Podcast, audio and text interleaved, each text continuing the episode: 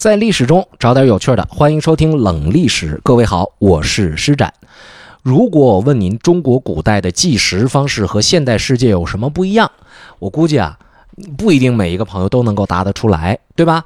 最简单的是现代人呢把一天化为二十四个小时，但是在中国古代呢化成了十二个时辰，这些大家都能想得到。可是呢，你要说具体哪个时辰是怎么回事儿？呃，能把它完全答上来的朋友不太多，因为我们现实生活当中用的太少了，你用不着记这个事儿。可是我猜啊，好多朋友对午时三刻这个时间点儿都比较熟悉，为什么呢？这是因为在呃古典小说，还有我们的现在的影视剧、电视剧里边，凡是听到提到这个法场行刑啊，执行死刑的时候，时间都是午时三刻。但是我跟您讲，午时三刻它有问题，为什么？问题在哪儿？在中国历史的计时方式里边，严格来说，如果我们吹毛求疵啊，鸡蛋里边挑骨头，就没有午时三刻这个点儿。但尽管这样呢，我们仍然可以按照过去的认知、过去的理解，因为我说了，这是鸡蛋里边挑骨头的一种说法嘛，我们可以说呢。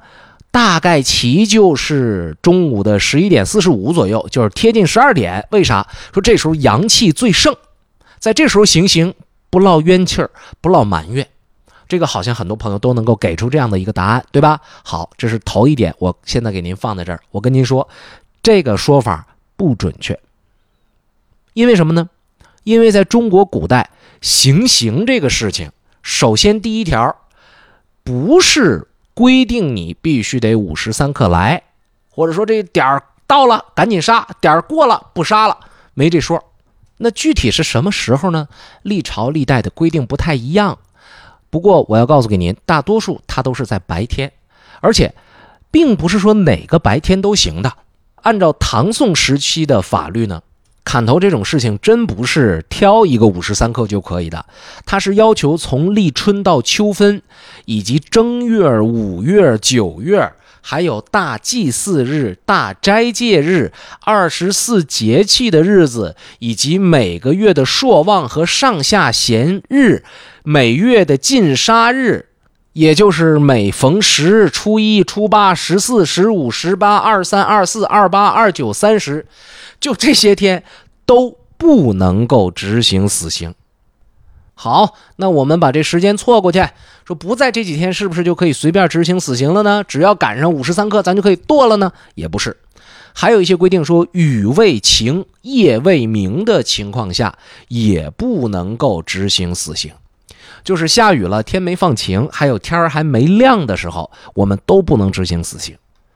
你要说为什么？恐怕这事儿不太好说啊，因为这个就涉及到了一些民间的忌讳等等等等。就是因为毕竟砍人嘛，那也是挺吓人的一个事情。据说呢，呃，那这个当然不是宋代和唐代的事了啊，这是清代的时候，有一本书叫做《宫门要略》，宫是公家的宫，门呢是这个大门的门。你听这名字你就明白了，大概就是这种。在衙门里边工作的人要遵守的一些潜规则或者是行为守则吧。说按照这本书里边的这个说法，如果碰到了一个死刑犯，他这个时间的要求还有他的操作规程，这是比较严格的。首先，法官在死刑执行令上签字的时候，是由刑房的书吏把死囚的这个牌子。啊，你看那过去执行死犯，脖子后面不插一个标子吗？就那个木头的那个，上面写着他的名字，对吧？是把这个东西由他倒着呈给长官的。这个长官呢，拿着笔，注意啊，他不接这东西，拿着笔，然后刑房的书吏呢，就把这个小叫彪子啊，呃，或者叫犯由，就上面写了你犯什么罪，跟医院今天那个。病历牌似的挂在你病床上那个，就把这个这个盘子啊，不是盘子，把这个木条木条木片就往长官的那个笔上笔尖上一搭，搭上之后歘一拖，哎，就让这个笔上的墨在死刑犯的名字上画一个圈或者说勾一下，拿红笔把你的名字一勾，哎，这就算是拿这支笔长官签发了死刑执行令了。那你说这笔是谁画的？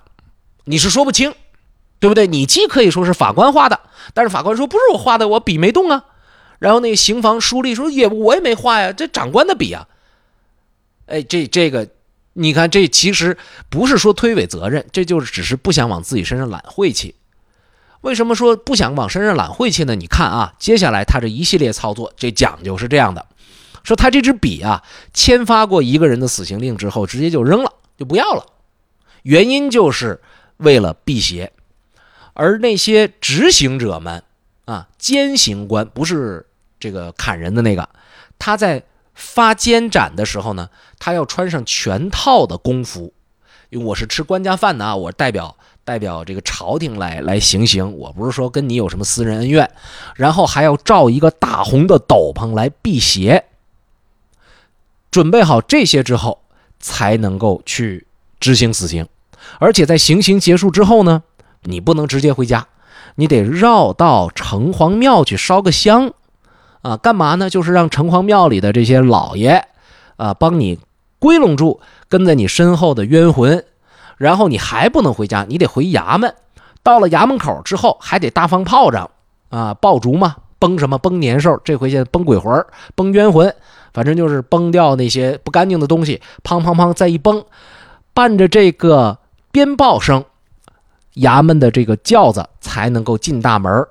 紧接着，全体的衙役站好，在大堂院落里边站好了，手里拿着那个压威棒啊，看到。这个这个老爷来了，就就就怼啊，喂呜，干嘛？就是用这种气啊气势去震慑邪气。哎，你听了这么多一系列的这种介绍，所以当我们讲过了这些之后呢，你就真的很难相信他在大白天正中午的时候行刑。你说他不是辟邪，你都不信，对吧？好，我们今天的话题呢，也不是为了揪到底是不是在午时三刻行刑，我们更关注的呢，是由刚才的这个话题引出来的，说这个午时三刻它到底是怎么算出来的？各位请跟上我的思路，比如说啊，我们作为现代人确实理解了，哦，一刻大概是十五分钟左右，你知道这个概念了，可是你怎么算的呢？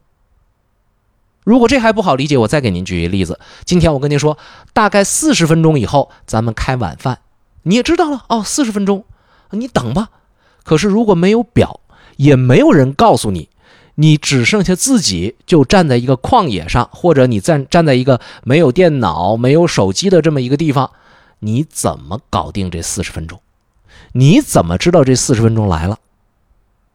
哎，你看到没？由这行刑，由五十三课的话题，马上进入了我们在第二季冷历史施展冷历史三百个历史书没告诉你的真相里边要讲到的一个话题，那就是没有表，古人是怎么计时的？